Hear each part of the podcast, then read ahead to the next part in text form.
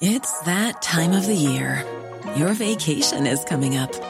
You can already hear the beach waves, feel the warm breeze, relax, and think about work. You really, really want it all to work out while you're away. Monday.com gives you and the team that peace of mind. When all work is on one platform and everyone's in sync, things just flow wherever you are. Tap the banner to go to Monday.com.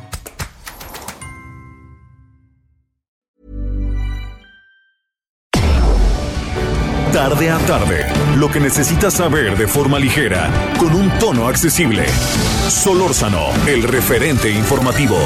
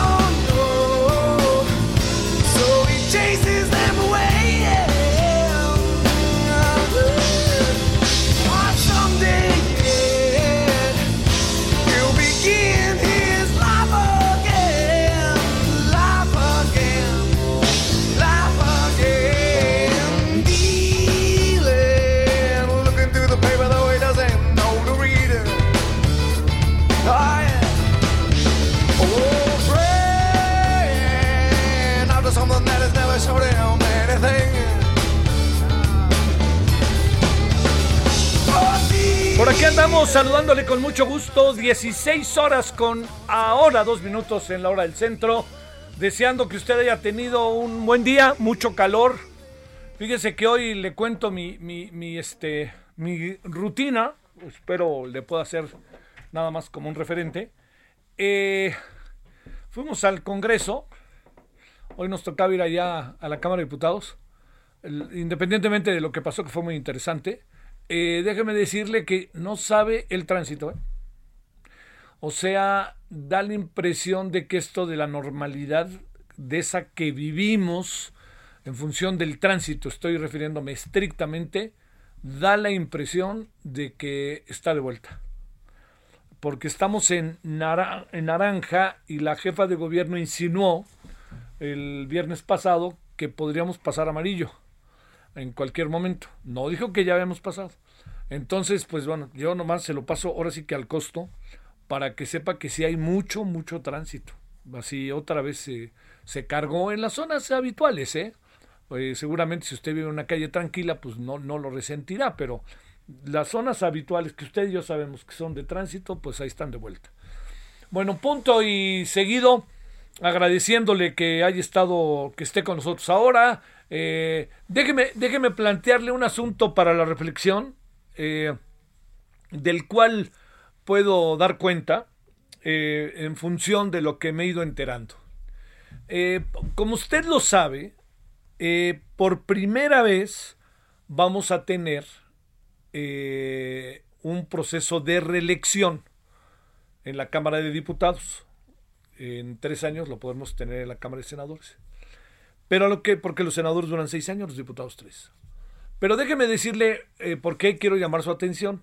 Porque algo que es importante es cómo los partidos políticos pueden decidir qué hacer con sus personajes, con estos personajes que tienen, personajes que los tienen en el legislativo y se determina quién puede, a quién hay que apoyar para elegir y a quién ni siquiera hay que voltear a ver. Así de fácil.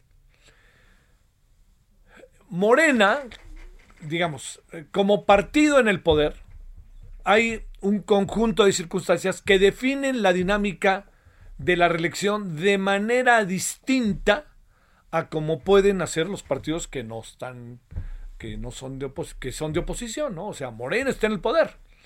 Entonces, Mario Delgado, que se ha vuelto auténticamente un súbdito del presidente, acaba, acaba diciendo este, que eh, lo que él, lo que él propone es que todos los diputados y diputadas de Morena se reelijan porque han hecho muy bien su trabajo. ¿Qué quiere decir que han hecho muy bien su trabajo? Es que esto también es una variable importantísima. Quiere decir que han cumplido con lo que les ha pedido el partido y todos lo sabemos, lo, lo que les ha pedido el presidente, que es un partido morena, que está hecho imagen y semejanza del presidente. Bueno, punto. Ahí están, ellos tendrán que decidir. Ellos quieren reelegirse y Morena busca que se reelija la gran mayoría de ellos porque parte de la circunstancia, que esto es mucho, muy importante, de que han hecho bien su trabajo. Entonces, ¿qué es lo que quieren? Seguir haciendo bien su trabajo. A ver, todavía lo digo más. Quieren seguir haciendo bien su trabajo, por supuesto, pero no solamente es que quieran seguir haciendo bien su trabajo, sino que el gran asunto es que eh, lo que además hagan de todo eso es ratificar todas las decisiones que han tomado bajo nuevos presupuestos de circunstancias que ahora se presentarán y que serán enviadas por el Ejecutivo. O sea, sé que puede ser muy elemental lo que le digo. Quieren seguir como van, porque como han hecho las cosas, es como han querido hacerlas y son el partido en el poder. Y bajo esa circunstancia le diría yo, eh, así es, este, eh, facilísimo, así es, así es, y así seguirá. ¿No? Ellos dicen que les ha salido bien. Entonces, usted decidirá. ¿Sabe cuándo tiene que decidir? Ahora que está en el proceso de reelección, si usted va a volver a votar por ellas y ellos. Así de fácil. Bueno, porque son diputaciones federales. Pero ahí le va lo segundo, que me parece, se lo digo, profundamente inquietante. Insisto, Morena está en el derecho de hacer lo que hace porque podría Morena estar haciendo un balance interno de que las cosas han salido como ellos han querido. Y para eso tienen un Congreso que va a la imagen y semejanza del presidente. ¿Qué pasa con los partidos de oposición? ¿Cómo, ¿Bajo qué criterio un partido de oposición debe decidir cómo se debe llevar efecto el proceso de reelección? dentro de sus legisladores. ¿Cómo hacerle? ¿Cómo fregados hacerle? Entonces, hay dos instancias claves. La primera, yo me reelijo y decido reelegirme, el partido me da el visto bueno y entonces yo voy ante los eh, ciudadanos y los ciudadanos dicen, ¿cómo se llama usted? Román García. Yo quiero que usted siga porque su trabajo ha sido formidable. ¿Cómo se llama usted? Román García. No lo quiero volver a ver ni en pintura, tráiganme otro. Así funciona. Pero hay otra variable. ¿Sabe cuál es la otra variable? Lo que los partidos están imaginando y viendo. tienen que los partidos forzosamente evaluar lo que sus legisladores han hecho en el legislativo, en la Cámara de Diputados. ¿Han hecho bien o no han hecho bien su trabajo? Yo creo que todos sabemos que hay una serie de legisladores que la ni en pintura, hombre. Así se lo voy a plantear mire, como ahora con el teléfono uno puede pasar lista, entonces los legisladores pasan lista, aquí estoy pasando lista, me llamo Román García y aquí estoy presente mis y me desaparezco. Ya acabó la sesión, presente, ya estuve.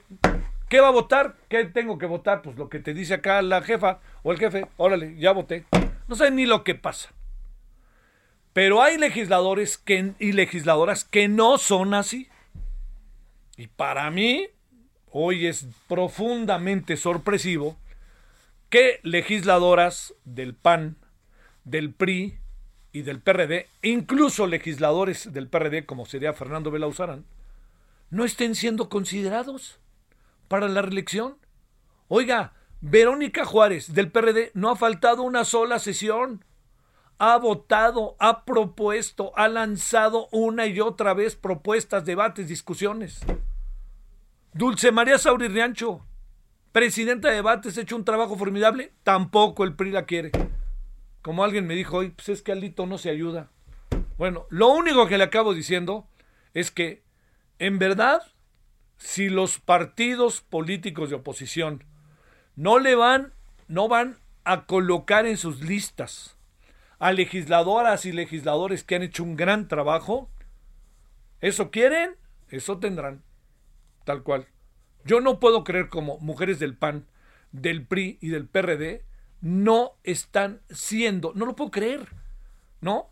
No están siendo consideradas para la reelección. Vuelvo al ejemplo de Verónica Juárez. Yo entrevisté a Verónica Juárez, platico con ella y le digo, Verónica, ¿te vas a reelegir? Y dice, claro que me voy a reelegir.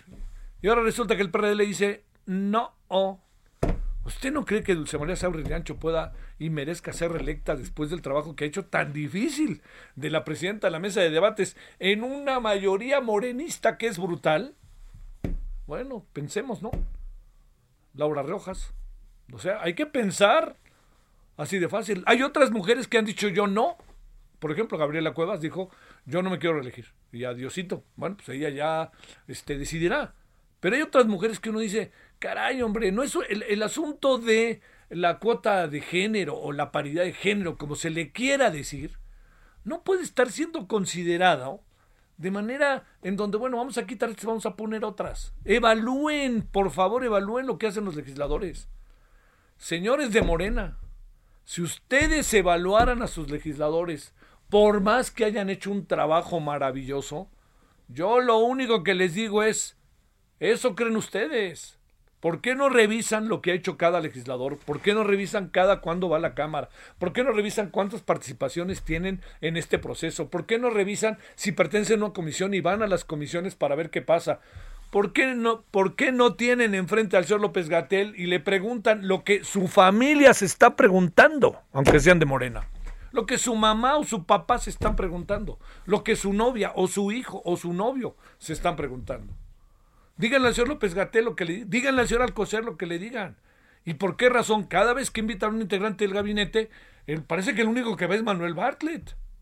¿Sabe cuántas veces ha ido a la Cámara de Diputados Rocío Las mismas que los goles que metieron las Chivas el domingo. Serapio Rendón. Así que duela. Bueno, yo ahí lo dejo porque ya están tomando las decisiones, ya tienen las listas. La gran pregunta es, ¿en serio no pueden hacer las listas conformando integrantes de su partido, personajes de enorme? A ver, por ejemplo, eh, Marta Tagle, ¿no? De Movimiento Ciudadano. No puedo creer que no voy a volver a ser diputado. No lo puedo creer. Así, caray, hombre, si estamos tratando de elevar el nivel del debate, ¿por qué se deshacen de sus mejores jugadores? Espérenme, pues ni que estuviera en jauja, ¿eh? Créanme que detrás de Marta Tagle no viene otra Marta Tagle necesariamente. ¿eh? Así de fácil. Bueno. Démosle vuelta y pensemos eso. Y cuando digo pensemos eso, se lo digo por una sola razón. Porque el concurso de muchas mujeres legisladoras es lo que fue ocasión para que hubiera verdaderos debates en la Cámara de Diputados. Usted a decir, ¿cómo lo sabes? o cómo lo sabe, si me quiere hablar de usted o de tú, créame que me da igual, siempre y cuando me hable. Lo único que le digo es, eso que le estoy contando, lo vi. O sea, trabajo afortunadamente y orgullosamente en el canal del Congreso. Uno lo ve, las sesiones pasan diario. El canal del Congreso nos hace ver qué pasa en comisiones, qué pasa en el Senado, qué pasa en diputados y qué pasa a veces tras bambalinas. Sí que bueno, yo ahí lo dejo como una, bueno, genuina diría yo, no la voy a definir de mi parte. Yo ahí lo dejo como una observación, si quiere, para no calificar de ninguna índole. Bueno, ahí lo dejamos. Qué bonito es eso que estén bailando aquí afuera, ¿no? Eso sí que, es que estaban bailando aquí afuera de la cabina. Eso sí que me da envidia. Ojalá me saquen al rato. Bueno, son las 16 con 14 en hora del centro, agradeciéndole profundamente que nos acompañe. Hace calor. Es 16 de marzo 2021. Yo sé que ya regresó del puente. Bueno, espero que ya se, se haya ido ordenando su vida en la cotidianidad. Va a ser una semana corta, si así lo quiere ver, y en 15 días usted podrá estar de vacaciones y espero que sepa bien a dónde va de vacaciones y cómo va a tomar las vacaciones, porque la pandemia no se ha ido y no se ha ido y no se ve que se va a ir pronto. Vámonos a las 16 entonces con 14 en hora del centro. Solórzano, el referente informativo.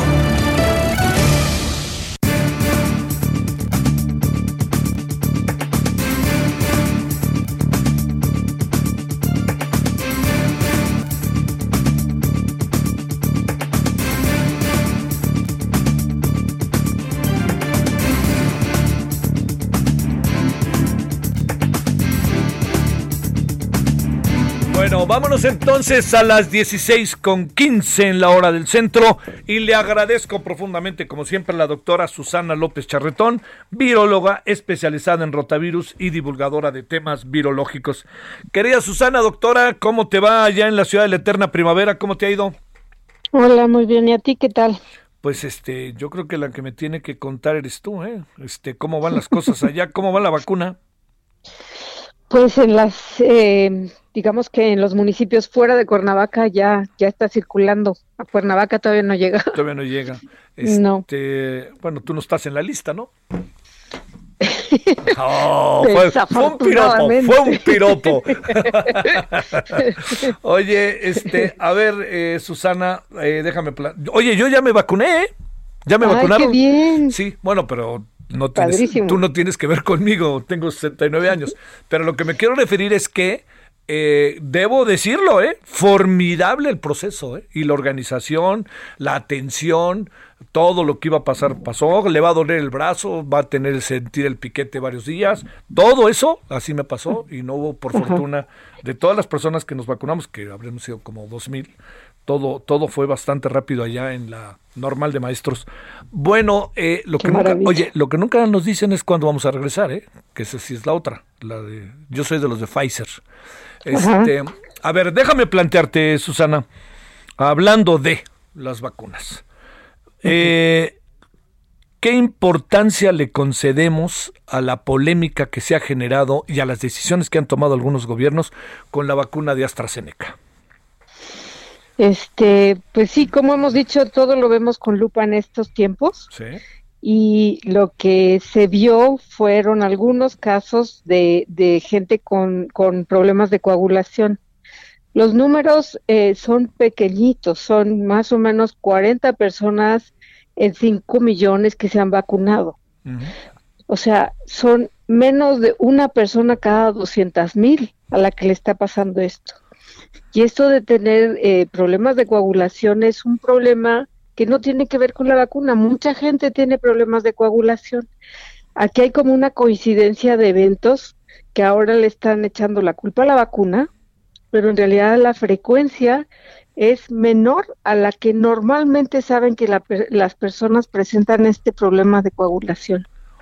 Así es que no, no hay manera, pues lo quieren seguir, lo están investigando, pero la EMA ya, eh, la, la, digamos que como la FDA de Estados Unidos o el COFEPRIS de acá, dijo que, eso no es causa de la vacuna.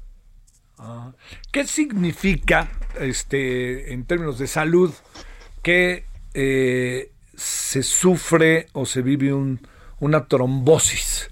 ¿Eso qué significa cuando dicen? Es que ha provocado la trombosis en Dinamarca y en Noruega, por decirte dos casos.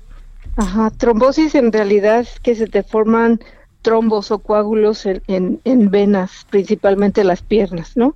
Ajá. Y el problema es que un coagulito de esos que se te despegue, digamos, de la venita que está tapando y se te vaya a pulmón o se te vaya a corazón, te puede causar infartos pulmonares, infartos cerebrales. bueno, Aunque- se, te- se te va al cerebro. Aunque estén, los, aunque estén las piernas, se mueve para allá. Es que se pueden despegar, digamos que se, se puede tapar una venita de una pierna. El problema es que si esos coagulitos se despegan, pues van a seguir circulando hasta donde se vuelvan a atorar. Sí, claro. ¿No? Sí, claro. Entonces, eh, el miedo de esos coágulos en cualquier, o sea, es malo tener coágulos en la sangre en cualquier parte, Sí. porque si andan por ahí viajando y se te tapa una venita del cerebro, pues te da una embolia Cerebral, cerebral. ¿no? claro. Ajá. Oye, ¿qué, qué, qué, qué, sugieres que se, qué sugerirías como científica que se hiciera? Hablo como científica y no como doctora como médica, para decirlo de manera convencional. Pero me refiero, ¿qué, qué valdría de- dejarla? Y México hace bien en comprar más vacunas, etcétera, lo que ha decidido incluso el gobierno de comprar, de, de contemplar comprar AstraZeneca debido a que están en el mercado. Sí, yo creo que es segura. O sea, yo creo que esta es una coincidencia de eventos, como sucede en muchos casos. No sé si te acuerdas, pero la de Pfizer empezaron a haber casos de, de eh, choque anafiláctico. Y el número era más grande, era uno en cien mil.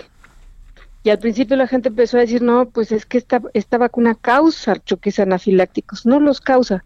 En realidad es muy bajo el porcentaje y es en un grupo determinado de personas que tienen ciertas condiciones. Lo mismo pasa con esta vacuna de, de Astra. Eh, lo que te digo es que los números de, de eventos de trombosis son más grandes que lo que se está viendo en las personas vacunadas hasta este momento. Entonces, no, es, es una coincidencia de eventos, por decirlo así. Bueno, ¿Cómo sigues viendo todo este proceso de las vacunas? Este avanza y avanza. Hay ahí una, este, la Universidad Autónoma de Querétaro, el TEC, entre otros, la UNAM, están haciendo su chamba, ¿no? En cualquier momento nos dan una grata sorpresa, ¿no crees? Eh, eso quisiera. Pero está lejos, ¿verdad? Está muy lejos, están en fases preclínicas y yo digo que es excelente que las estén empezando a hacer, Sí. pero sí están en fase preclínica y lo que sabemos que viene son, eh, son ensayos que cuestan mucho dinero, mucho dinero y que se requiere de inversión. Y eso no sé qué tan fácil lo van a tener estas iniciativas, ojalá que lo consigan, pero estamos hablando de cientos de millones de dólares.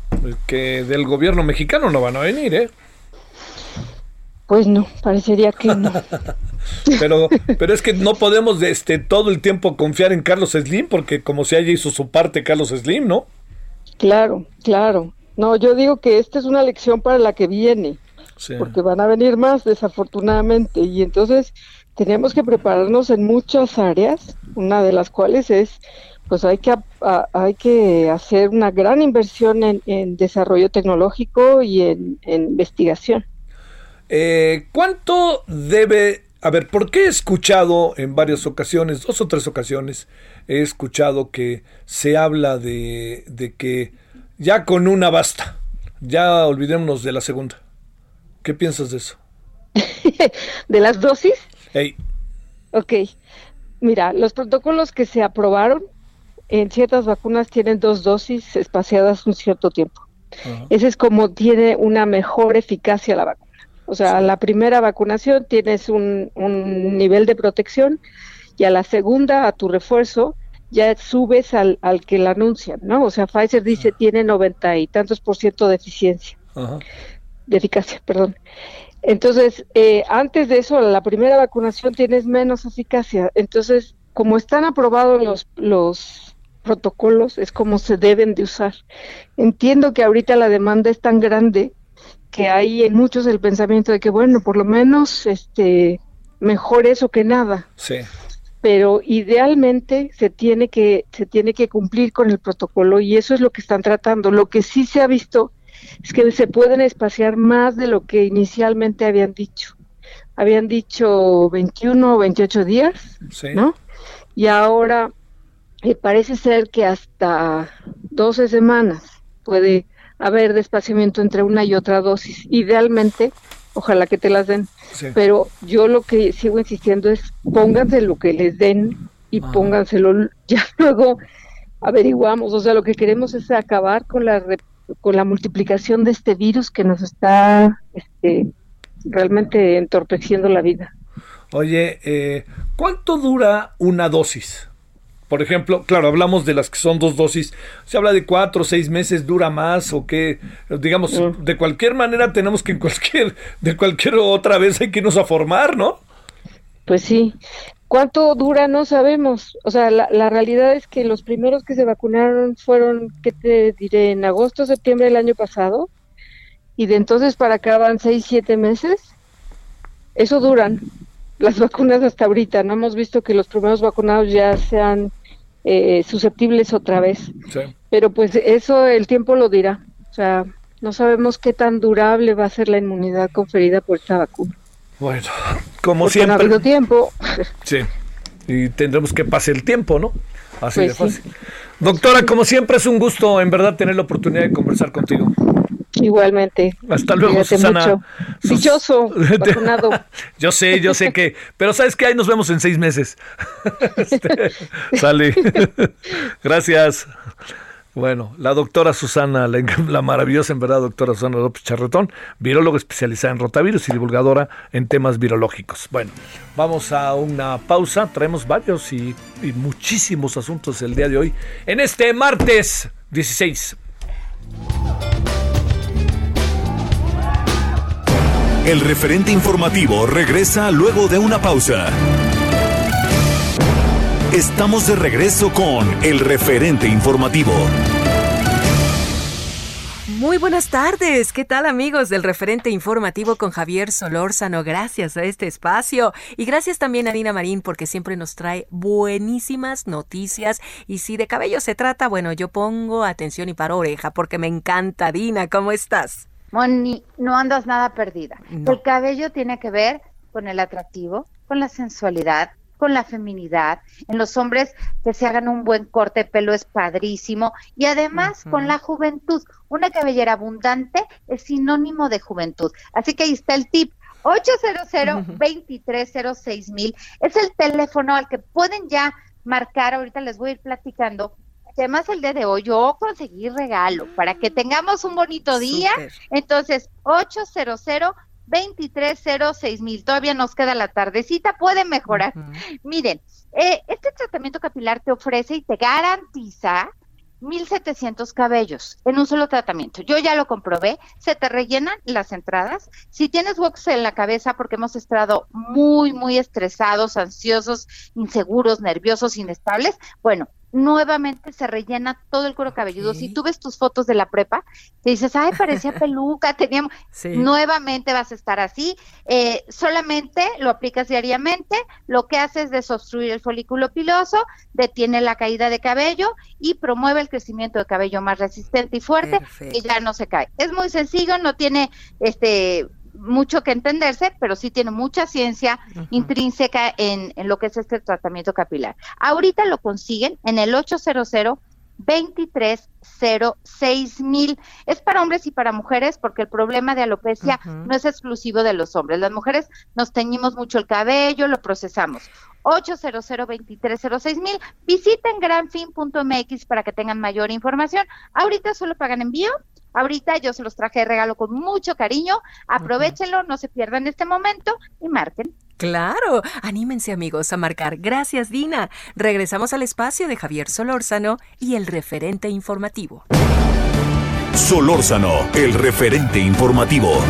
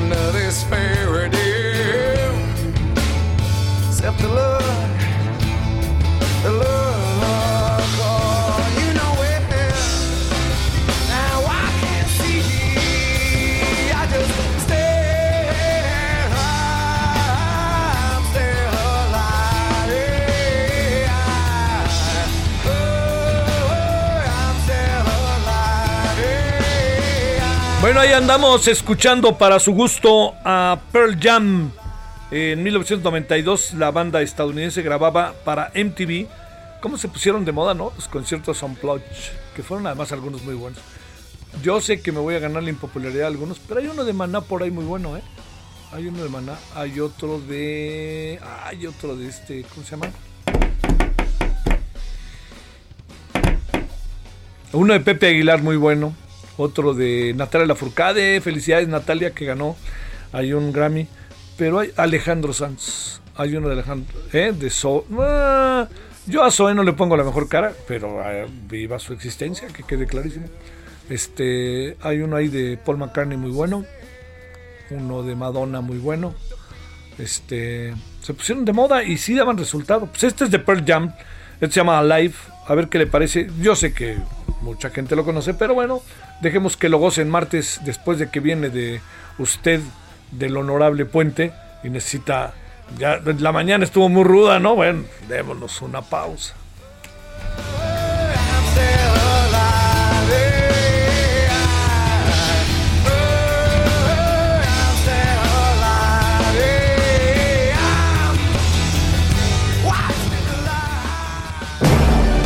Solórzano, el referente informativo.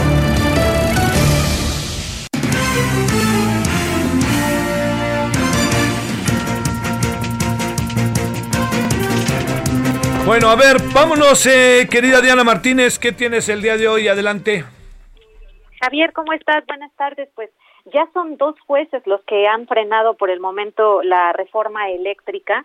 Rodrigo de la Pesa López Figueroa, él es juez primero de distrito en materia administrativa, especializado en competencia económica, radiodifusión y telecomunicaciones. Eh, también concedió eh, suspensiones provisionales en 11 amparos contra el decreto que modifica la ley de la industria eléctrica publicado el pasado 9 de marzo. Eh, fuentes federales nos informaron que eh, las resoluciones de este juez también tienen efectos generales, como las suspensiones que concedió Juan Pablo Gómez Fierro, eh, juez segundo especializado en la materia.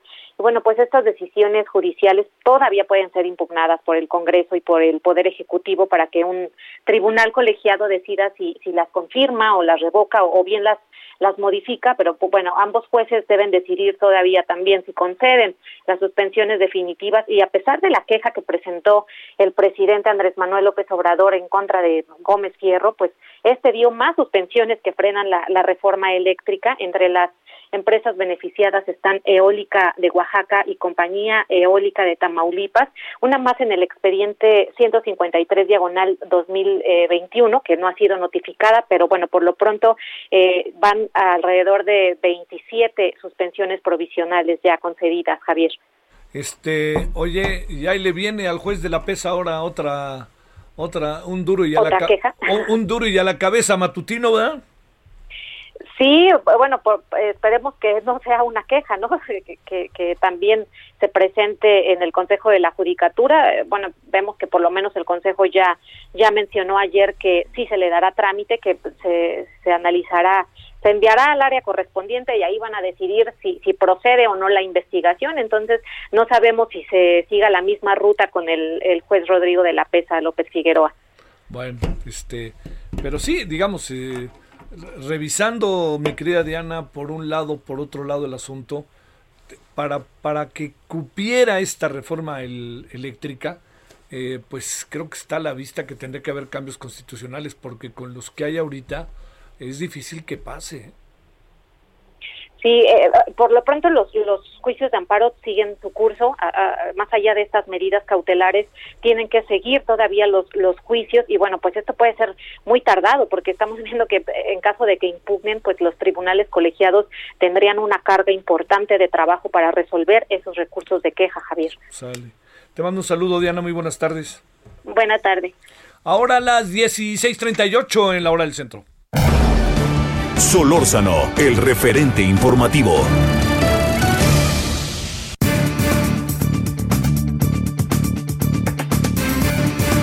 regresamos a este tema que va a estar un buen rato entre nosotros. Hablo de la reforma eléctrica. Pero, a ver, vamos a la pandemia, secuelas y todo lo que hay alrededor de ello. Y creo que este es un asunto que en verdad siempre es importante y a todos los compete, pero vea usted lo que tiene que ver con ahora que se han abierto restaurantes ya en lugares cerrados y bares, ahí le va. No, no, no nos demos a la confianza, como dicen. Luis Palacios es director general de Clean Air Space para México y Latinoamérica. Luis, ¿cómo has estado?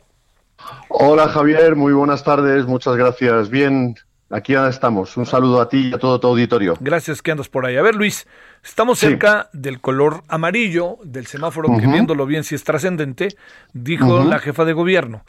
Esto significa que en lugares cerrados habrá más gente. Estoy hablando de bares, antros, oye, eh, y oficinas. Digamos, yo trabajo en una oficina, no sé tú, en donde ya hay aire acondicionado, ¿no? Y se mueve el aire para un lado y para otro. Este, tenemos a la distancia, pero, pero a ver, yo te diría, ese medio ambiente nuestro, cuéntanos Luis, ¿qué pasa? Pues mira, eh, lo primero, lo primero, lo primero, me gustaría hacer hincapié en una frase que a partir de ahora deberíamos todos tener en cuenta. La calidad del aire es igual o más de importante que el agua que bebemos. ¿Por qué? Porque, pues bueno, te cuento, Javier, que el 80% de nuestro tiempo el ser humano lo pasa dentro de recintos cerrados, con todo lo que ello conlleva. Entonces, eh, si no tratamos el aire dentro de esos recintos donde estamos, desde las casas, desde las oficinas, los medios de transporte masivos, etcétera, eh, pues nos va a ir sucediendo enfermedades de este tipo, que por desgracia las llevamos desde hace mucho tiempo. Nos acordamos del año 2009, aquí en México, me acuerdo cuando yo llegué aquí, eh, la influenza, ¡pum! Y, no estamos eh, libres de que esto vuelva a suceder. Entonces, una de, la manera, de las maneras más efectivas de eh, erradicar o cortar el contagio es en los recintos cerrados tomar las medidas necesarias para tratar ese aire y tener una calidad del aire saludable donde haya esté libre, perdón, libres de virus, ácaros, patógenos, bacterias. ¿De acuerdo? Es muy importante que nos, que nos concienciemos ya de esto, ¿no? Que en el interior donde estemos tenemos que tener buena calidad del aire. A ver, Luis, este, eso no está tan fácil, ¿no? No, no lo digo, este, no, no lo digo en un tono de negatividad, pero, pero este, a ver, yo te diría, ¿cómo le van a hacer estos lugares públicos? Entiendo que en un estadio, ya estoy viendo ahora que incluso el Estadio Azteca próximamente podría ya aceptar eh, público, cuestión que no había hecho. Se aceptó un poco de público en un partido de mucha expectativa como el del domingo. Se, está el cine, está sufriéndole, pero ya está abriendo. ¿Qué, características, Luis, debe de tener ese? Y qué, te lo pregunto, ¿no? En función de, de, estudioso del tema, ¿qué tanto nos conviene irnos amarillo o mejor quedarnos en naranja un buen rato más?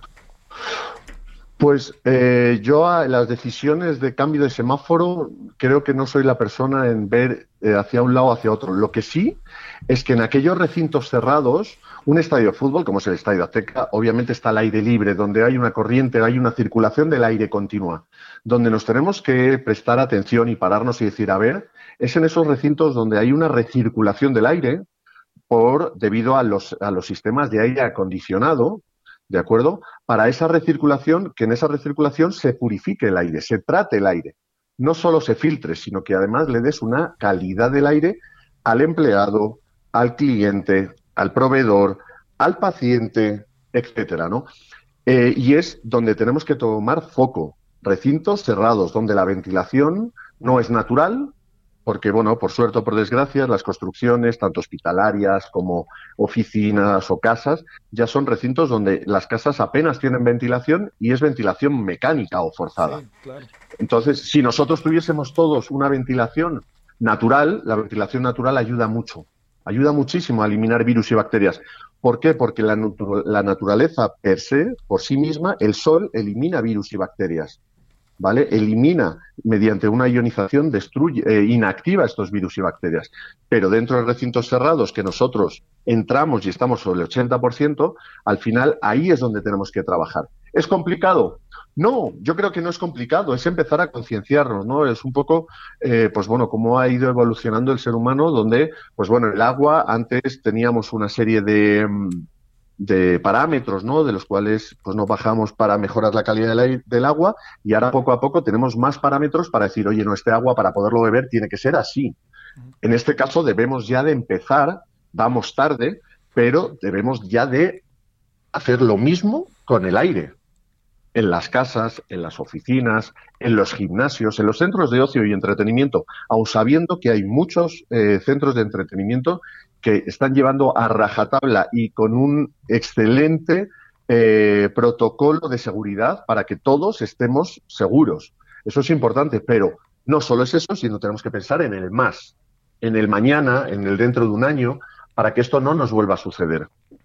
Oye, eh, el tema, inevitablemente, Luis, del medio ambiente, de factores como contaminación, como este, luego muchas veces el ruido, ¿no? Como un factor que te obliga a encerrarte aún más para evitarlo. El tema de zonas en donde hay fábricas, etcétera. Ahí, ahí por dónde, por dónde se te ocurre que tendríamos que dirigir la reflexión y la estrategia.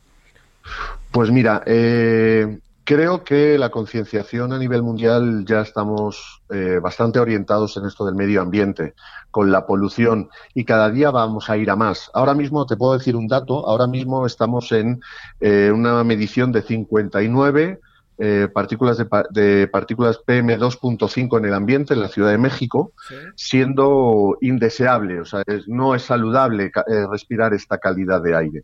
¿De acuerdo? Es, en la Ciudad de México nos pasa mucho debido, pues bueno, a, a la ubicación, estar en un valle donde las corrientes eh, de aire no son tan y la presión, etcétera. Pero ah, en la Ciudad de México deberíamos tratar muchísimo más la calidad del aire eh, hasta en el exterior, en el medio ambiente, porque no solo esto, sino también todos los gases que estamos emitiendo, la mancha de carbón, etcétera, etcétera. Cerca de las zonas industriales, pues bueno, habría que hacer un seguimiento, ¿no? Un poco de, oye, a la hora de emitir gases eh, de combustiones, etcétera, pues habría que medirlas, habría que darles un, un tratamiento, ¿no? Por, un tratamiento, por lo menos para saber hasta dónde puedes emitir. Obviamente con esto no se va a decir, oye, corta ya de emitir o deja de fabricar porque emites muchos contaminantes. No, vamos por lo menos a medirlos. Eso es lo importante. Vamos a medir y saber dónde está parado. Entonces, ir poco a poco mejorando a esas industrias que son eh, pro- potencialmente perjudiciales para la salud. Oye, vamos a ir ayudándote. Venga, eliminas de tu emisión un tanto por ciento. Fenomenal, ya lo hemos medido. Venga, poco a poco. Oye, vete buscando otra energía para que no emitas tan. Ir trabajando, obviamente, por desgracia, no podemos hacer de la noche a la mañana apagar y encender. Oye, ya se acabó, se acabó. Eh, muerto el perro, se acabó la rabia. No, no, es esto. Sí, Hay no. que hacer un trabajo arduo de, de, con- de que la gente se conciencie y, sobre todo, todos nosotros. ¿eh? Porque yo, para mis hijas, lo aseguro que quiero dejar un México libre de una carga contaminante tan alta. Sí. Oye, déjame preguntarte, Luis. eh, eh, hay países como México padecen más este asunto. Entiendo que está el tema de la hacinación, densidad de población, todas estas cosas. Pero México es de los países que lo padece más o hay países que viven en una polución terrible. Pues sí, eh, mira, te comento, en Asia sobre todo, eh, concretamente en Shanghái es una de las ciudades donde nos podemos acordar hace unos cuantos años, eh, veíamos que eran las 2 de la tarde, 12 del mediodía, y había una, era una capa gris, Sí. había una capa gris literal, no veías, era como niebla Sí, sí, y era puro contaminante. En concreto hay com- compañías que se fueron ahí, como Duckfit, ¿no? por ejemplo, se fueron ahí porque era el sitio donde eh, iban a poder analizar eh, la calidad del aire que había y cómo era de beneficioso para la salud. ¿Cuál fue la sorpresa? Que el país en general empezó a cambiar la mentalidad, donde ya los propios orientales, los propios chinos, directamente ellos ya son conscientes que a la hora de hacer algo tienen que pensar en el medio ambiente. O sea, ya es algo eh, reglamentario, vamos a llamarlo así, ¿no? Entonces, quieras o no, esa concienciación está haciendo que tengamos una calidad del aire que va a ir mejorando. Va a ir mejorando y hay países, aquí nos podemos ir a países de costa también, eh, grandes megaciudades donde pues tienen la industria muy cercana a industria, a, perdón, a centros conurbados, o sea, centros conurbados cerca de, de ciudades de importancias. Entonces, todo esto es importante. Es importante que, que la concienciación eh, la tengamos ya, que todos y cada uno de nosotros empecemos a ver dónde vayamos a respirar, eh, que es en todos los sitios, pero en los recintos cerrados veamos que eh, lo estamos tratando bien y sobre todo los responsables ¿no? de esos edificios y decir, joder, yo me preocupo de que el elevador, que la alarma sísmica, que la alarma Claro. contra incendios Claro, funcione. claro. Oye, miremos también el aire Sí. Demos a nuestros, a nuestros empleados propios la seguridad de que están en un espacio seguro. Y no solo por el COVID. Sí. Pensemos también en el día de mañana, en los ácaros, en la influenza, en las variaciones de, o las mutaciones potenciales de la influenza, las mutaciones eh, puntuales del COVID, etcétera, etcétera. Tenemos que pensar en eso. Y estamos, ahora es el momento de hacerlo. Y México, estoy convencido de que es muy consciente, está, es muy consciente de esta situación. Luis Palacios, te mando un saludo y el agradecimiento que anduviste por acá. Muchísimas gracias, Javier, a ti y a todo tu auditorio y a tu disposición para lo que necesitéis. Y aquí estoy. Sale. Gracias, Luis. Director Gracias. general de Clean Air Space para México y América Latina. ¿Habíamos pensado en ese tema o no? Yo creo que no mucho, ¿eh? Así tal cual se lo digo, ¿eh? Yo creo que no, le- no nos habíamos detenido mucho que digamos en ese tema, ¿eh? Pero bueno, qué bueno que, que, que pues que qué bueno que hay quien, ¿no? Así de fácil, qué bueno que hay quien. 16 con 50 en la hora del centro. París, cuéntanos el sermón, perdón, en la mañanera.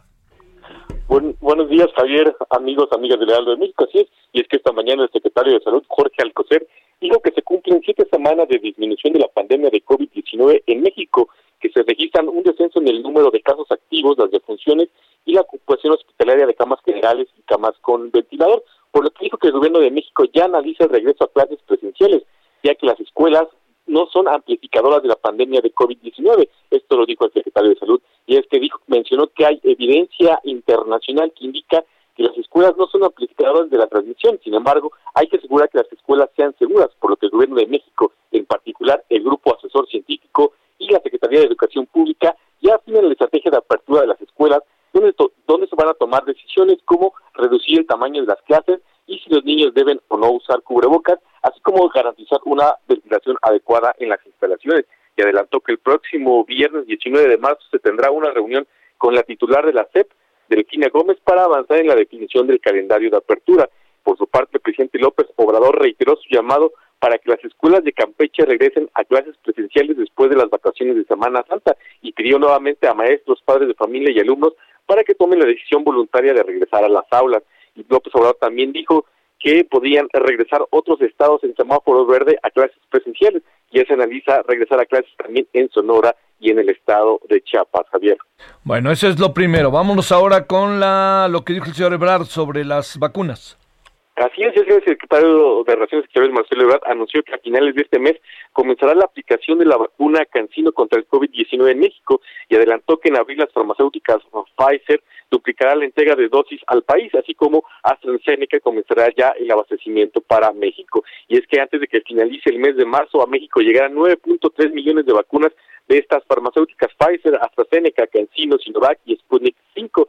Y es que de Cancino van a llegar de dosis envasadas, van a llegar 65 mil dosis desde China y también se van a entregar ya los primeros lotes que se han sido envasados a México y también nos van a llegar a México 667 mil dosis de, Pfizer llegaron este martes y también eh, llegarán eh, 658 mil eh, vacunas el próximo día 23, con lo que sumarán 1.3 millones de vacunas.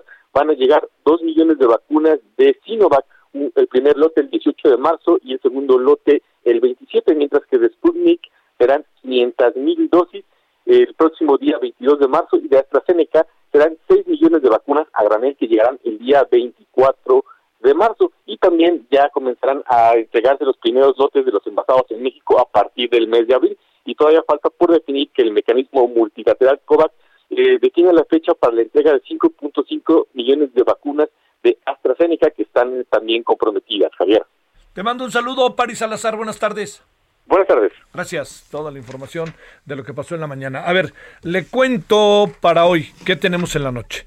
Hay una denuncia cada vez más eh, atendible, pero bueno, como es de Morena, vamos a ver cómo se comporta Morena, contra un aspirante a diputado local del, de, en Oaxaca de Morena. Eh, creó este chat que es 3X, a lo mejor lo ha visto por ahí anunciado, de, sobre mujeres mijes. Entonces ha habido una denuncia de las mujeres mijes, vamos a hablar de todo ello esta noche. Bueno, vamos a darle una segunda vuelta eh, al tema de la AstraZeneca. ¿no? Vamos a analizar sí, no, no, sí. Y ahora nos decía Susana López Charratón hace rato que, que, que puede haber muchas cosas detrás de ello y que no necesariamente está comprobado absolutamente nada que tuviera que ver directamente con que fuera algo perjudicial. Tenemos a Romero de Champs, bueno, no a él, pero pues como, como vio a la quina, ahora se ve. No, no, no, pues trae una cola que le pisen. Y bueno, y hablaremos de la Cámara de Diputados y la reelección. Pausa. El referente informativo regresa luego de una pausa. Tarde a tarde, lo que necesitas saber de forma ligera, con un tono accesible. Solórzano, el referente informativo.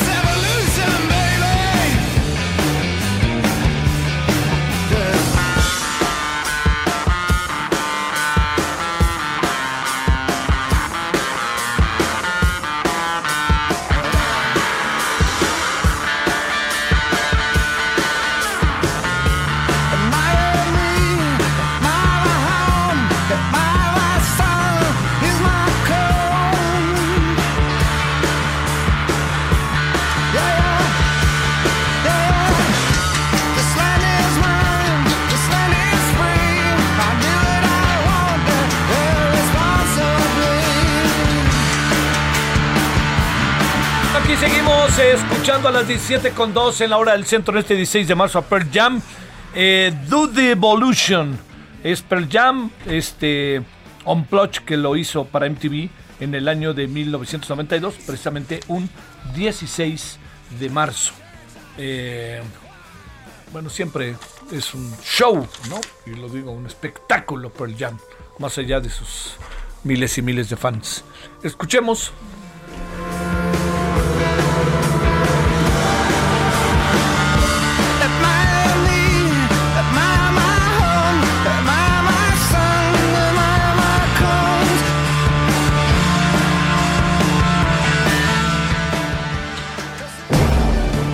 Solórzano, el referente informativo.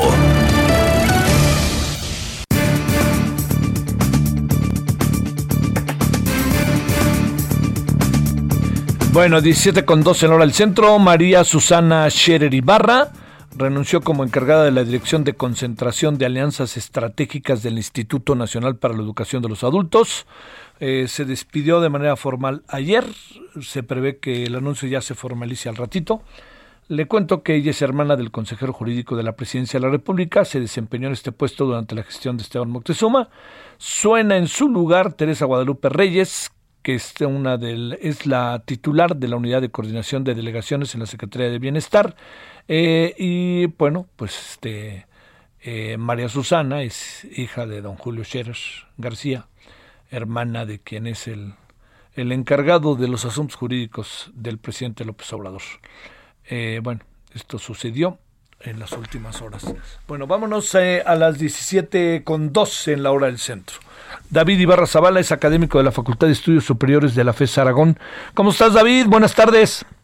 Hola, ¿qué tal, Javier? Eh, solo una pequeña corrección, es Darío, Darío Ibarra. Ah, perdóname. Oye, ¿sabes qué? Yo estaba bien y yo leí mal. Te ofrezco una disculpa. Estaba Darío Ibarra Zavala y gracias por la aclaración.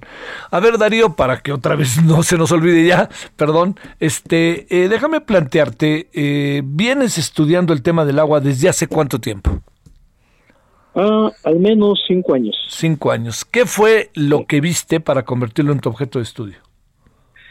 Em, primeramente empecé a trabajar en esto en consultoría en materia hídrica, haciendo eh, lo que se denomina evaluación social de proyectos, que implica cuantificar con pesos y centavos, eh, en este caso concreto, la demanda de agua.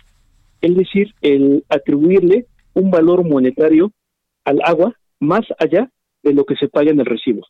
Eh, te pongo un ejemplo muy rápido. Hay algo que se llama costo implícito de la escasez del agua. Cuando en algunas zonas, como por ejemplo en Iztapalapa, no hay agua, el costo implícito implica construir cisternas, tener pinacos en las azoteas, comprar eh, el agua a través de pipas eh, y posiblemente viajar hacia lugares lejanos y literal en botes o cubetas, cargarla. Eso tiene un valor eh, no solamente de mercado, sino el tiempo que se tiene que invertir, el dinero que se tiene que invertir eh, para la construcción y para la compra de los tinacos, es lo que llamaríamos el costo implícito del agua. Eh, y esa es la razón por la cual es importante contar con un fluido continuo. si toda la sociedad, no solamente de nuestro país, sino del mundo, tuviera un fluido continuo del agua, el costo implícito sería muy bajo, pero no es así hay escasez. Y esa escasez se manifiesta a través de tandeo, eh, por poner un ejemplo, o en algunas ocasiones dramáticas, eh, pues a través de la escasez total y en otras, como en el norte del país, que es donde empecé a trabajar eh, este tema, tenemos agua que se denomina agua pesada. Esto es, se extrae el agua de los acuíferos a profundidades cada vez mayores. Y cuando la profundidad es cada vez mayor, cuando esta agua se extrae y se filtra, no se filtra lo suficiente dada la cantidad de elementos pesados, así llamados, y entonces la población empieza a beber gradualmente agua tóxica. En el extremo, esta agua se puede convertir en veneno. Eh, y es por eso por lo que hay que estudiar este vital elemento, por una cuestión literal de vida o muerte. Oye, eh, para, para decirlo de manera clara, estamos en un estamos en el preámbulo o ya estamos en el problema respecto al agua y aquí también sucede que los países ricos se agandallan el agua, eh, las familias con condiciones económicas y empresas grandes se jalan el agua. ¿En qué estamos? Pues yo te diría que sí, ya estamos, ya llegamos a la... Eh, podría decirle así como si fuese una tormenta, eh, ya hemos empezado a caer un poco de esta lluvia de la tormenta y se va a poner solamente muchísimo peor, se va, se va a hacer el asunto mucho más grave. Y lo otro que comentas respecto de la gandalle de los países ricos eh, contra países pobres, mi respuesta sería que sí, que es, que es, que es correcto. Igualmente, en el caso de las sociedades al interior de cada país, generalmente aquellas familias que tienen un mayor nivel de ingreso son aquellas que pueden pagar por la infraestructura para que el agua les llegue y se convierte eso en un círculo perverso, porque pueden pagar para que se lleve el servicio, por ejemplo, para la instalación de la tubería, eso abarata el que puedan recibir el fluido del líquido y las familias pobres que no pueden pagar terminan pagando mucho más. Es un círculo perverso, en realidad, esto que, que está ocurriendo. Y también hace rato veía algunas noticias que eh, mencionan que posiblemente que ya hay unas grietas en la zona de Aragón, de la Ciudad de México. Sí, terribles. Una hipótesis sobre estas grietas que se pueden convertir en socavones es que los acuíferos de la Ciudad de México han sido sobreexplotados. Imagínate una esponja que tiene agua y esa esponja gradualmente la vas exprimiendo y la vas extrayendo el agua. Van a quedar solamente los espacios vacíos. Esos espacios con el movimiento de la ciudad, movimiento de vehículos, con la, sobre todo con los elementos pesados, hacen que eventualmente la ciudad se vaya comprimiendo y se vaya hundiendo. Y este hundimiento eventualmente se manifiesta a través de grietas y a través de socavones. Eh, debo señalar que esto que estoy comentando no es una ciencia exacta y no podemos decir de manera contundente que esa es la causa. Puede haber otras razones, puede haber otras causas, pero en definitiva, el agotamiento de los acuíferos es algo que se suma para que este fenómeno se presente. Así es que ese es otro costo implícito del agua, de no darle un tratamiento sustentable. Y en esos términos es una manifestación más de que la tormenta por la escasez del agua ya la tenemos encima. ¿Va a haber guerras por ello? Pues es muy temprano para decirlo en este momento, pero eh, mi hipótesis es que posiblemente dentro de unos 15 o 20 años, eh, de no hacer nada, que no hacemos nada, eh, porque las cosas cambian, probablemente sí, efectivamente, podría ser un factor que podría convertirse en pues un eh, factor detonante de movimientos bélicos de guerra, tal cual. Es muy probable. Eh, eh, hace algunos años, quien, un maravilloso maestro de la Universidad de Zaragoza nos decía que imaginemos que, que nos invaden los ovnis y que luego tienen una reunión en la ONU y decía, y ya estando en la ONU, les dicen, oigan, ¿cuáles son los principales problemas que tienen la Tierra? Y dicen el agua, y dice, pero ¿cómo puede ser posible que tengan el agua si el 90% de lo que vimos cuando veníamos llegando es agua? ¿Qué pasa ahí? Eh? Bueno, pues que eso, eso es correcto. Sin embargo, de todo el agua que tenemos, aproximadamente es menos del 5%, no tengo el dato a la mano, pero menos del 5% del total de agua que existe en el mundo es apta para consumo humano. Eh, digamos, de manera natural. En adición a esto, tendremos que considerar que los procesos de extracción de agua y distribución de agua eh, son en general en México muy ineficientes y eso provoca que haya fugas a través de tuberías, que haya eh, vaporizaciones por el calor propiamente, y en adición a esto, en los hogares, un mal uso del recurso provoca que la oferta disponible sea todavía menor. Si a esto le sumas la contaminación de mantos acuíferos, pues en realidad la oferta disponible de agua para consumo humano es realmente muy, pero muy baja. Tendremos que generar tecnología que permita quitarle la sal, desalinizar al agua de mar, pero eso no es todo. No solamente es que tengas el agua, después la tienes que distribuir, tienes que generar acueductos o distribuidores este, hídricos y eso tiene un costo altísimo para poder traer, digamos, el agua de Veracruz a la Ciudad de México. Técnicamente es posible, es factible, pero es carísimo hacerlo. Así es que ese es el problema. Sí tenemos agua, pero no es apta para consumo humano. Eh, Dios del agua, pero no le entuba.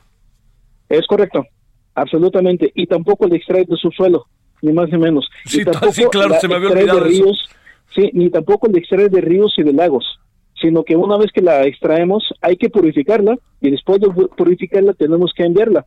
Y eso es lo que realmente cuesta.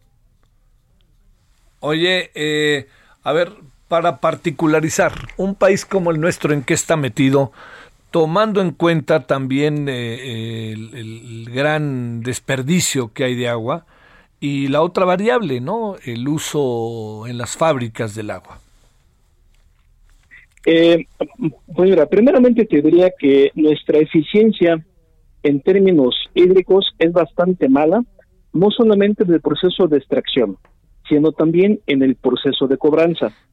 Eh, hay un problema por dos lados, en el proceso de extracción, porque se desperdicia mucha de esta agua que se extrae, y en el proceso de cobranza, porque no se alcanzan a cubrir los costos y por lo tanto no se da mantenimiento a la red de distribución.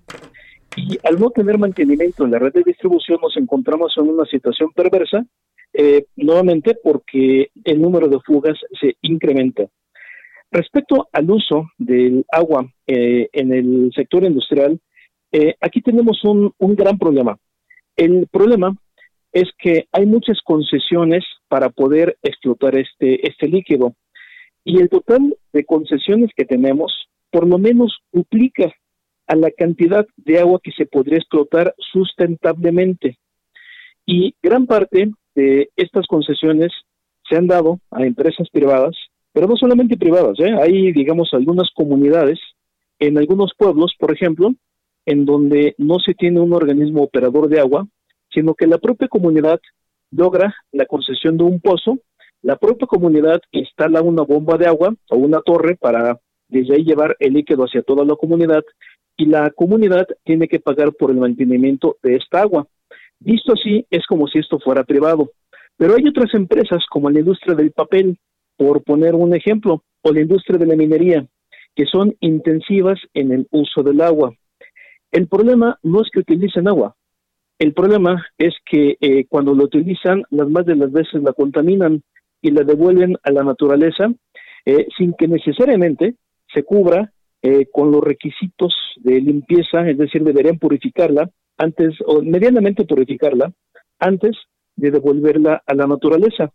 Hay algunos casos, y aquí me voy a referir a la industria de la ropa, hay algunos casos en donde algunos ríos literalmente están pintados de color porque se pintan telas y las pinturas van a parar a algún río. Entonces también parte del problema que tenemos es que no hay tratamiento razonable ni suficiente de las aguas residuales. Esto no, no, no, no está bien, ¿no? Oye, a ver, déjame este cerrar eh, eh, de nuevo, déjame meterme con otra variable para un país como el nuestro. Eh, ¿Qué pasa con la gente que toma la decisión de irse a vivir cerca de los ríos, etcétera, pero luego el río que tiene memoria, el agua les pasa por encima en momentos delicados de tormentas, lluvias, etcétera? A ver, toda esta parte, ¿cómo, cómo, cómo verla? Porque es muy difícil una reubicación en tiempos como ahora, ¿no? No hay manera, es mucho dinero, es mucha movilización. Y luego también la gente le da por estar cerca de los ríos y cerca, pone luego sus viviendas en algunas poblaciones pues cerca del mar. Es correcto. Sí, es correcto. Mucha gente suele hacer eso. Y, pues mira, es un tema bastante complicado porque, por un lado, como acertadamente comentas, es complicado trasladarse de un lugar a otro. Pero lo cierto es que vivir en esos lugares, en un país como el nuestro, en donde no tenemos eh, cercas, por poner un ejemplo, o en el caso de la costa, no tenemos suficientes malecones que puedan detener o contener cuando se tiene algún tipo de meteoro, eh, esto no apuntarla más que al desastre. Es decir, eventualmente lo que va a ocurrir ante algún meteoro, ante alguna tormenta, lo que va a pasar es que el río va a crecer, se va a desbordar y se va a llevar a muchísima gente. Eh, sea el río, sea el lago, que también ocurre, hay algunos lugares donde se tienen algunos lagos, lagos que eventualmente se desbordan, generan problemas. Eh, esto puede pasar también en el, en el caso del mar y también una situación este, que déjame decirte que puede ser más grave, cuando tenemos ríos o canales que se han convertido ya en aguas negras. El desbordamiento del agua normal, te diría que, bueno, eh, es un problema, pero cuando se desborda agua negra, el problema es mucho más grave. Y vivir cerca de estas instancias, de estos lugares donde se puede desbordar, pues es un peligro permanente. A ver, el, el, eje de la conversación para volver Darío al inicio es amarrar el precio futuro del agua. Siguiente paso en la evolución de los mercados. A ver, ¿eso cómo lo hacemos? Bueno, es que en realidad nosotros no tenemos que hacerlo. El mercado ya lo está haciendo. Ya lo está haciendo. Exactamente, finalmente ya está ocurriendo. Cuando un bien se hace escaso, empieza a cotizar en algunos mercados, digamos el oro o la plata, eh, los llamados mercados de físicos, empiezan a cotizar en las bolsas internacionales y no solamente eso, empiezan a cotizar en el mercado de futuros. Eh, hay diferentes eh, bienes que cotizan en el mercado de futuros, en los mercados internacionales, porque son escasos. Mira, un, ejemplo más o menos cercano, eh, reciente me refiero, es el caso del gas natural. Recientemente, hace aproximadamente un mes, hubo un meteoro en Texas y esto provocó que los ductos se congelaran y no pudiera llegar el precio, el gas, ni a México ni a Texas. Esto encareció brutalmente el precio del gas. Eso es lo que ocurrió tanto en México como, como en el estado de Texas. Y eso trajo una serie de problemas de haber tenido amarrado el precio del gas, entonces, aunque el precio subiera mil veces, el contrato de futuro implicaba que lo tendremos que pagar al precio ya estipulado en el contrato. Traslademos ahora esto al caso del agua. En el caso del agua, alguna empresa, por ejemplo, una cervecera, vamos a pensar, una empresa cervecera que normalmente tiene que utilizar una determinada cantidad de agua, puede anticipar sus compras desde ahora, determinar que va a pagar por el líquido una determinada cantidad para los próximos meses o años. Entonces, independientemente de eh, la cantidad de agua, del precio que tenga el agua, llegado el momento del vencimiento del contrato, la empresa cervecera ya sabe cuánto es lo que va a pagar. Eh, eso es una suerte de seguro, es una cobertura, lo que eh, estaría ocurriendo en este caso al que me estoy refiriendo. Y esto ocurre, las coberturas se dan cuando los bienes empiezan a escasear. Los mercados reaccionan, la gente que utiliza, las empresas eh, que utilizan estos recursos que son escasos, toman coberturas, toman algunas posiciones y le empiezan a asignar algún valor a estos bienes que son escasos. Ya, ya ocurría entonces con oro, con plata, con cobre, con gas natural, con petróleo, ahora está ocurriendo también con agua. Oye, eh, esto del Constellation allá en Baja California, ¿valía la pena cerrar la llave y cambiarlo cuando ya iban tan avanzados y había mucha claridad respecto a lo que se iba a hacer con el agua? Eh, a ver otra vez. Este, lo, de la cervecería Constellation allá en... Ah, ah, ah el, tema era el agua, ¿no? Pero te pregunto, ¿valía la pena o, no? O, este, o sí, digamos, más allá de la queja de los ciudadanos, ¿no? Pero me refiero hasta donde decía la empresa estaba amarradísimo todo para no, no ir más allá de, del problema que, que, que, de suyo ya es el agua, en fin, ¿no? Que lo tenían controlado. Sí, pues mira, aquí lo que eh, como sociedad tenemos que decidir, y no me refiero solamente a la empresa, la empresa es parte de la sociedad, pero no es toda la sociedad. Hay otros elementos. Como sociedad tendremos que determinar es qué uso le queremos dar al agua.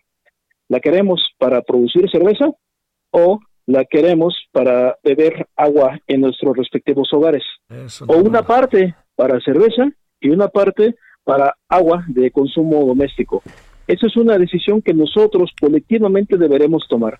Económicamente, eh, y primeramente lo ostento como economista, te puedo decir que fue un error el haber cancelado esa inversión. Tiene efectos económicos en el empleo, en la producción. Desde la perspectiva económica te diría que fue un error. Sin embargo, si ampliamos un poco el, espectro y lo vemos más allá de la parte puramente económica, te diría que es importante el considerar también qué es lo que opina la población. Eh, porque la población eventualmente se puede oponer de un modo tan férreo que eventualmente puede provocar que se deje de producir o que algunos proyectos se cancelen.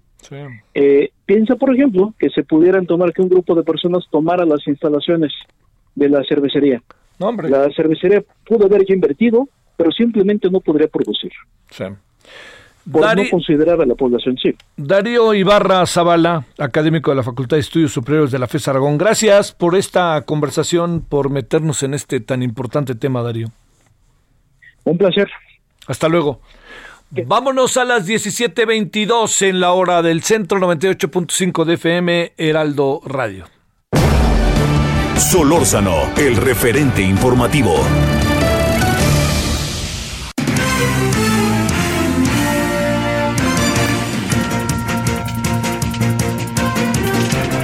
Qué de vueltas le damos a este tema, ¿eh? Al del agua. Pero fíjese lo que dijo que me pareció muy interesante sobre lo que tiene que ver con la decisión de una sociedad o el uso que le quiere dar una sociedad, pero también la importancia que tiene para una sociedad. Si había una claridad eh, definida, con toda, así, si todo estaba establecido, pues yo diría que ¿por qué mejor no dejaron la cervecería? ¿No? Si estaba definido para un, un un agua iba para un lado, otra agua para otro lado, etcétera, etcétera. Pero si no era así, todos los ríos que vienen por ahí acompañando. Bueno, vámonos hasta Durango, Ignacio Mendíbil, ¿qué me cuentas por allá?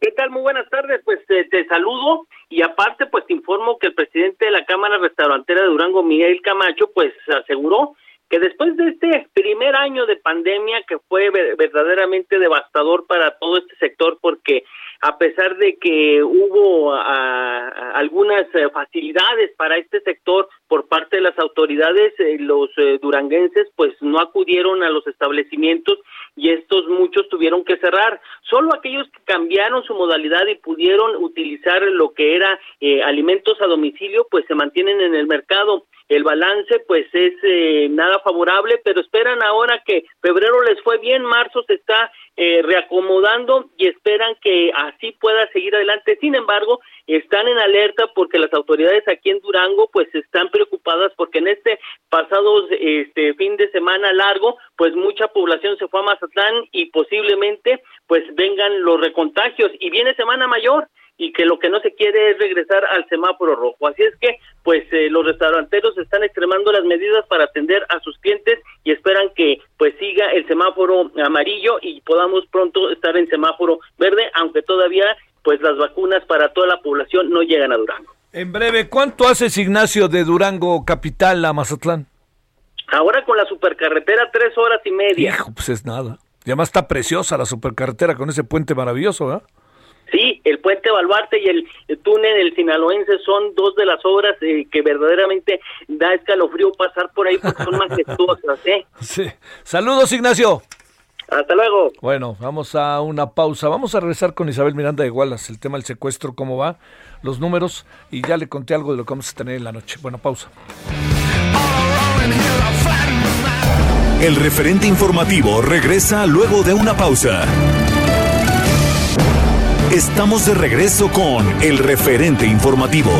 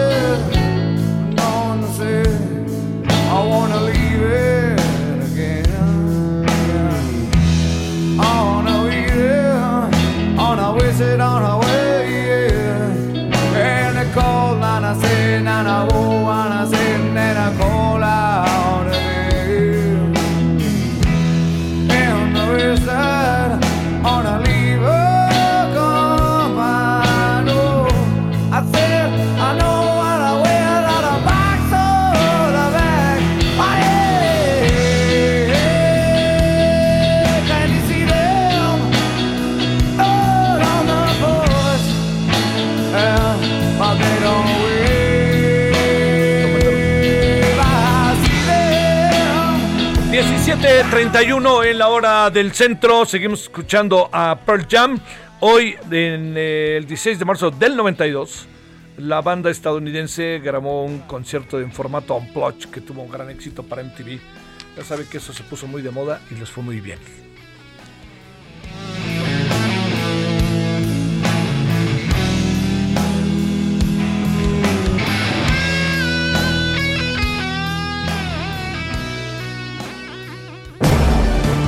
Solórzano, el referente informativo.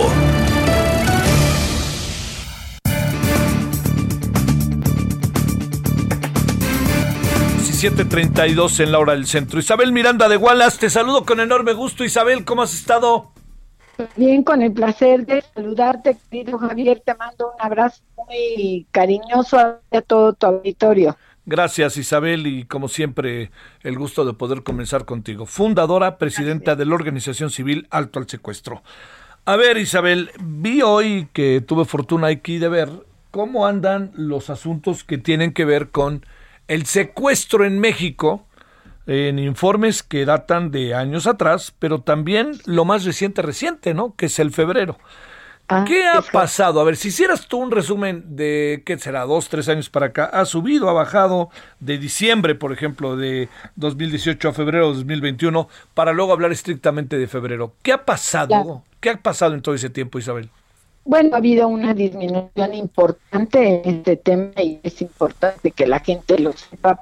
Mm, realmente el punto es, no sabemos si verdaderamente tenga que ver con la pandemia porque no tenemos todavía eh, esa discusión a través de la propia encuestadora del INEGI, porque lo que el INEGI realmente acaba de sacar es la cifra negra. Sin embargo, si nos remitimos a los datos duros que tiene el secretariado, podemos darnos cuenta que ha habido una disminución importante, nada más para que el público se dé una idea, en diciembre del 2018 que entró el actual presidente teníamos 224 secuestros. Hoy tenemos 86 eh, carpetas que viene siendo un poquito como 110 personas secuestradas, pero pues estás hablando de una disminución muy importante. Entonces creo que esa es una muy buena noticia en medio de tantas tragedias que tenemos, Javier. Eh, hay una constante eh, que tenga que ver con eh, género, edad, cosas de este tipo respecto a los secuestros o seguimos con una tasa preferencialmente de hombres? preferencialmente de hombres, este no ha variado, eh, las mujeres afortunadamente este no son y sobre todo los niños no son el blanco más importante, digamos que el blanco más fuerte para los secuestradores siguen siendo los varones en edades entre, eso sí varía, pero puede, podemos hablar de un rango entre 30 y 50 años, digamos que es eh, la mayor número de personas que son secuestradas, pero sí, el 70% siguen siendo hombres. A ver, ¿qué, ¿qué suponemos que está pasando? Las políticas de gobierno están siendo más efectivas, de seguridad, la gente nos estamos cuidando más, eh, los, eh, digamos, han, han, han, detenido a muchos secuestradores porque no necesariamente son, si me permites la palabra, profesionales. ¿Qué alcanzas a apreciar? Pues mira, eh, no tenemos eh, ese análisis aún, Javier. Déjame decirte que ha habido un fenómeno muy sui generis en todo este tiempo y es el que la mayor parte de las personas no hemos tenido horarios normales, no tenemos una vida normal, es decir, tanto los hombres como las mujeres normalmente estamos haciendo home office o estamos quedándonos en nuestras casas, algunas mujeres con sus hijos y estamos viendo otro tipo de ilícitos dentro de sus casas, pero lo que sí es una realidad es que no tenemos una estadía normal en la calle y eso pudiera tener que ver. Sin embargo, también tenemos otra cosa sui generis que para mí me llama mucho la atención y es el hecho de que se quitaron todas las WEX, que eran las unidades especiales para combatir el delito de secuestro, y se dejaron solamente como unidades de alto impacto, es decir, ahora tienden trata de personas, feminicidios, secuestros y de todo. Esto, en mi particular experiencia, creo que nos va a traer un retroceso porque hemos visto que el delito de secuestro es un delito muy especial, muy particular y que requiere de alguna manera especialización, no en vano se da una capacitación especial a todas las personas que trabajan en una unidad especial para combatir el delito de secuestro. Sin embargo, lo que sí estamos viendo y es un hecho es una disminución y esto creo que tiene mucho que ver con el hecho de que no tenemos una vida normal todavía.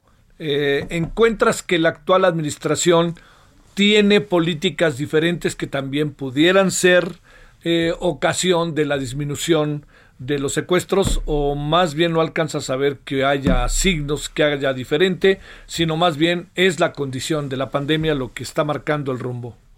Me parece que es la segunda parte, no veo que tengamos una política diferente, no veo que se haya, por ejemplo, invertido más o se haya hecho alguna acción diferente, ¿no? Se, se mantuvo más o menos este, misma política, a excepción de que le quitaron la especialidad, les quitaron presupuesto y eso también llama mucho la atención.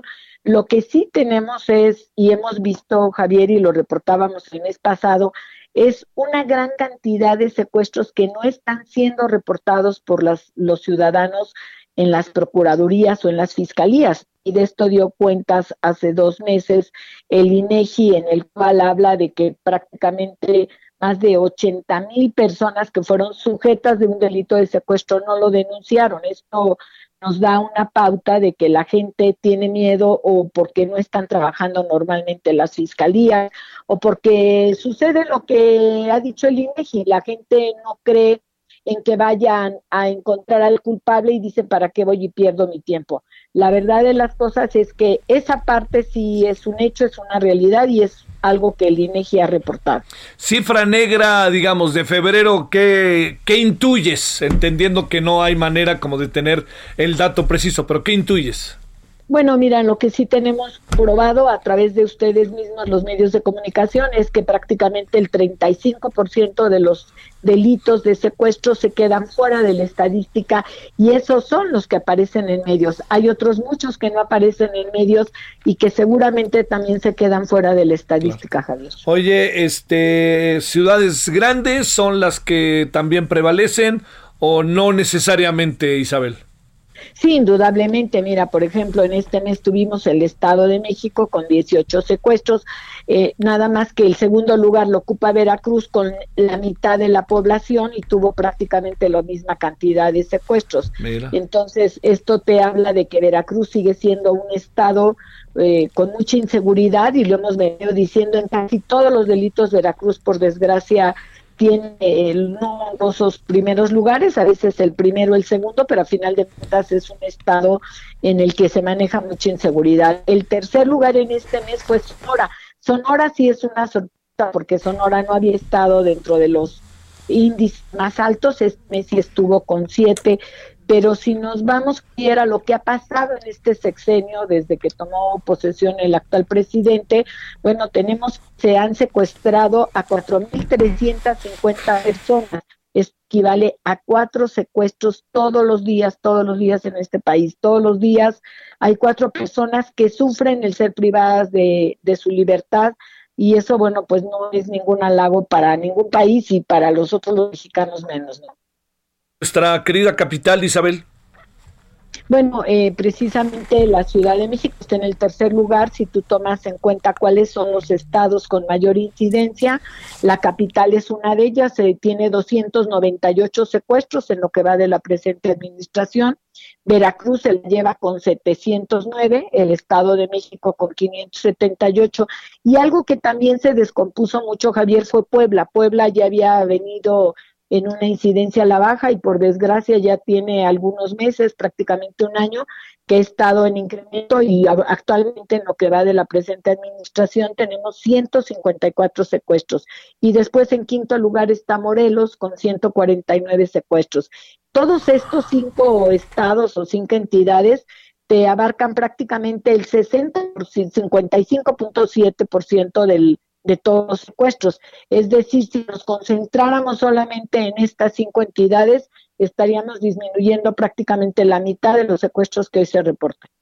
Bueno, este, eh, a ver, como pregunta final, ¿por qué supones que pudo crecer en estos estados? ¿Se relaja la vigilancia o las bandas se mueven?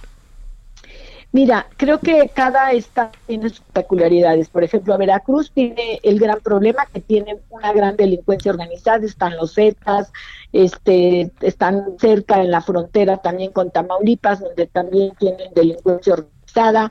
Puebla un poquito se le baja. La Ciudad de México es eh, una cosa muy especial porque antes decían que no había delincuencia organizada. ¿Te acuerdas cuando Mancer estaba? Nosotros denunciamos que la DEA incluso había dado a conocer todos los grupos criminales que hay y creo que la delincuencia organizada invariablemente, Javier, es un tema que dispara muchos delitos, pero sobre todo también en secuestro. Sale.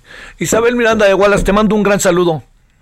Otro para ti, Javier. Me dio mucho gusto platicar contigo. Buenas tardes. Buenas tardes. 17 con 42 en la hora del centro. Solórzano, el referente informativo. Balance Inmobiliario es presentado por Inmobiliaria 20. Estrena hoy Casa Odepa en 20. Grandes promociones en Tecámac, Querétaro, Puebla, Cancún, Playa del Carmen y Monterrey. Tu mejor hogar e inversión está en Vinte. Búscanos en vinte.com.mx.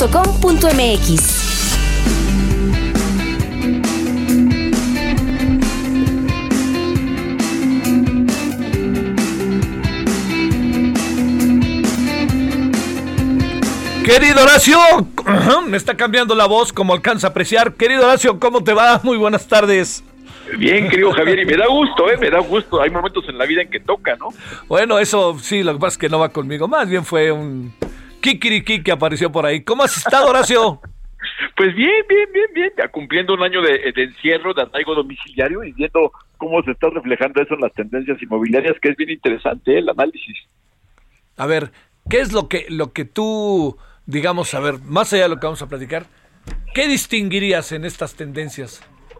En esas tendencias, te diría que inexplicablemente ha tenido un repunte importante la venta de viviendas nuevas. Inexplicablemente porque uno pensaría que la gente estaba preocupada, algunos sin empleo y todo, pero ha tenido un repunte. ¿Qué te diría que la gente está prefiriendo viviendas de tipo medio, por debajo de 5 millones de pesos? Está prefiriendo viviendas urbanas, pero también está teniendo un buen desempeño en los mercados de, para vivir, eh, ya no en las, en las ciudades, sino en las ciudades cercanas a, la, a la ciudad donde uno solía radicar todos los lugares están teniendo sus ciudades satélite que están siendo de interés porque ahora con la virtualidad ya podemos estar trabajando desde casita, aunque esté fuera de la ciudad, ¿no? Entonces, creo que es un tema interesante. ¿Qué está pasando? Que los créditos hipotecarios están en los niveles más bajos de la historia, lo cual es increíble, o sea, que es para, para ti, para mí, que ya nos ha tocado ver alguna crisis, este, es primera vez que vemos una crisis económica sin un desplome del sistema financiero que tenga que ver con inflación, con tasas de interés a la alza, con que reviente el sistema bancario. Entonces, me parece que eso, eso es inédito, ¿no? El buen desempeño del, del, del, mercado financiero y particular del crédito hipotecario. Y eso me parece que son cosas que hablan de que esta industria, si no hubiera pandemia, si no tuviéramos toda la tragedia humana que hay y todo aquello, podríamos hablar incluso de que el año pasado fue un buen año. Oye, déjame plantearte el tema conviene comprar una casa, un departamento de fin de semana o te diría más allá de que conviene una cosa u otra, este el B&B y estas cosas, a ver.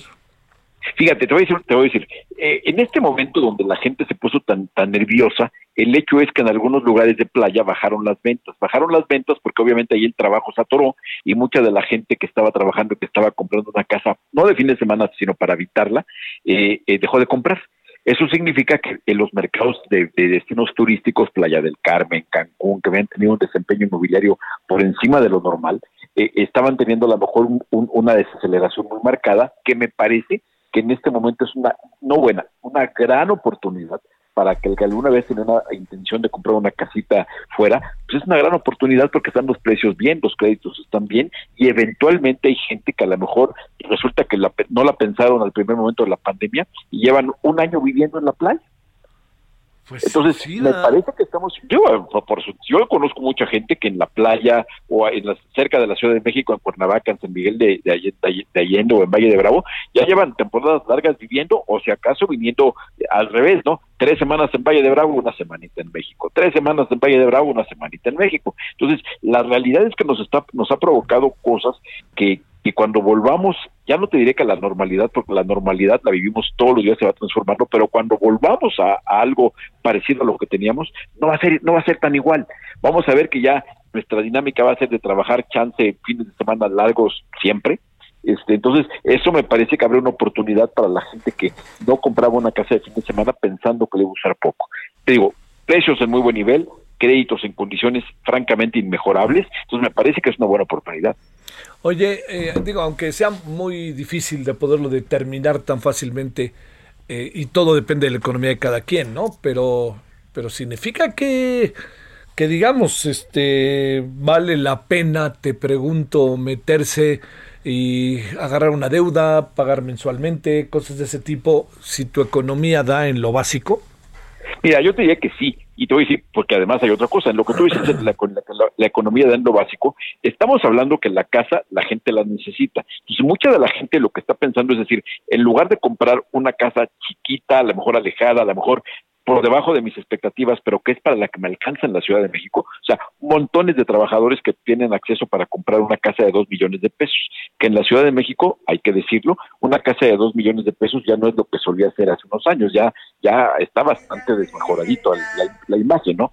Sin embargo, por esos dos millones te puedes comprar algo bastante, bastante bien, en Cuernavaca, por ejemplo, en la zona de Morelos, y mucha gente va a optar por eso, no solamente porque su economía se lo permita, porque se están tomando la alternativa de que en lugar de gastar eso en la Ciudad de México, imagínate, a lo mejor en la Ciudad de México con esos dos millones te alcanzaba para un departamento de 55 metros en una colonia más o menos. claro, sí, sí, sí. ¿No? Y en lugar de eso te vas a comprar o una casita o un departamento del doble de metros en Morelos, con el clima, con la alberca, habrá quien diga, pero por supuesto voy, cambio mi estilo de vida, entonces yo te diría que, que sí hay, y, y tú lo hemos visto, parte, parte de lo que se ha dicho de, de esta industria de la vivienda, es que de pronto te encuentras viviendas, mm, no te diría que de interés social, pero casi, en muy buenas zonas, en muy bu- buen, eh, bueno aquellos que tú hubieras dicho, si esta casa que acabo de ver en Morelos la viera en México sin pensarlo me la compro, era imposible por el costo del suelo, pero a lo mejor ahora lo que dices me la compro en Morelos y, y, y, y voy una vez a la semana a la Ciudad de México, o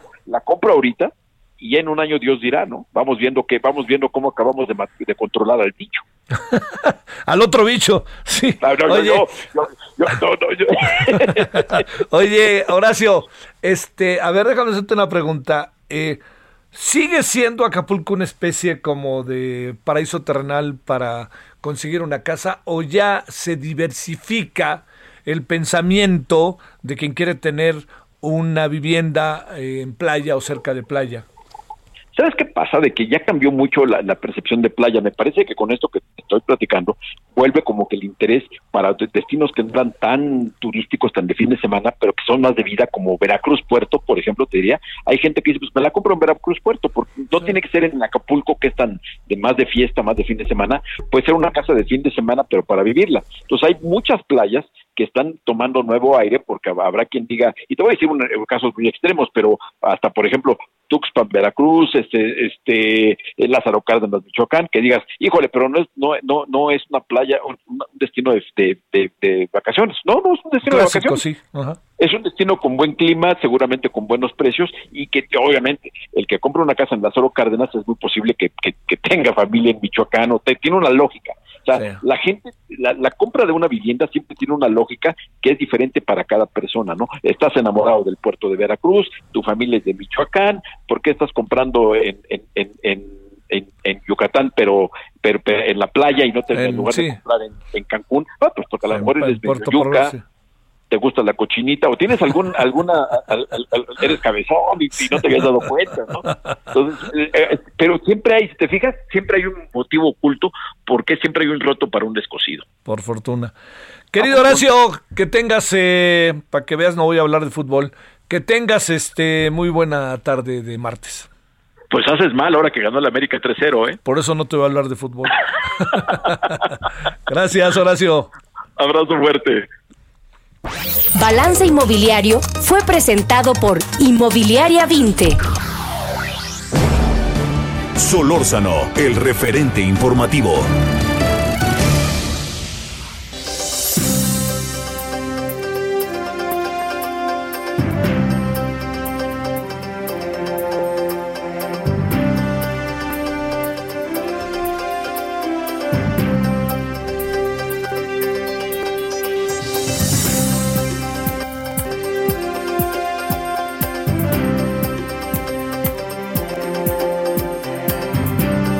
Vámonos a las 17.51 en la hora del centro. Bueno, traemos ahí, le insistía yo, buenos asuntos en la noche. Vamos a darle al tema de Romero de Champs. No hemos hablado ahorita en la tarde de él, pero le mandaron un estate quieto, ¿no? Pero ya se lo venían mandando, ya también lo entienden, ¿no? Pero se lo venían mandando y entonces ya hasta ahora se habla de que renunció, de que ya renunció incluso a su plaza y dice, pues lo exhortamos, lo exhortamos, vámonos con Toño, ¿no? Así de fácil. En la noche hablaremos del tema. El sindicato petrolero también en el fondo. Misael Zavala, cuéntanos dónde andas. Hola Javier, buenas tardes. Hoy eh, te cuento que hoy eh, la propuesta del gobierno federal para crear un padrón nacional de usuarios de telefonía móvil que utilice incluso datos biométricos confrontó a la Secretaría de Seguridad y Protección Ciudadana, que es la instancia que lo impulsa, con los principales operadores de telefonía móvil que ven una propuesta inviable y que violaría la privacidad de los usuarios.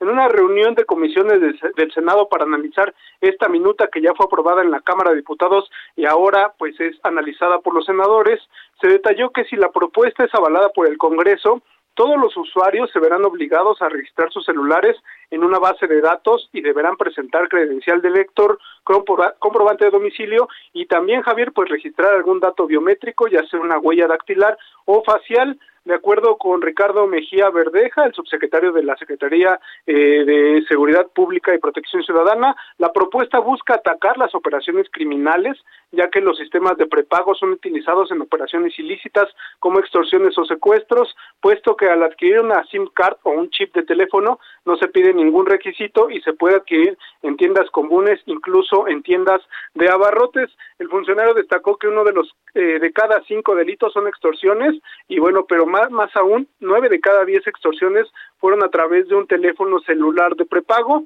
y esto, bueno, pues eh, fue lo que expuso el, el, subsecretario y en respuesta el director general de Anatel, Gabriel Sekeli, afirmó que la implementación de esta iniciativa tendrá, tendrá varios problemas identificados, principalmente porque violaría la, la privacidad de los usuarios, además que mucha gente de comunidades alejadas se quedaría sin, un teléfono celular y el padrón que se propone tardaría al menos dos años y medio en quedar concluido. Esta no es la primera vez que se propone un padrón de este tipo de telefonía celular eh, a nivel nacional. Ya ha habido varios intentos en el Congreso de aprobar esta eh, iniciativa y bueno, ahora en el Senado de la República se, se reavivó este este debate y por lo visto pues las telefonías las empresas los operadores de telefonía celular ven esta propuesta inviable y bueno en los próximos días se lleva será llevada a pleno del Senado de la República para discutirla a fondo y también votarla Javier.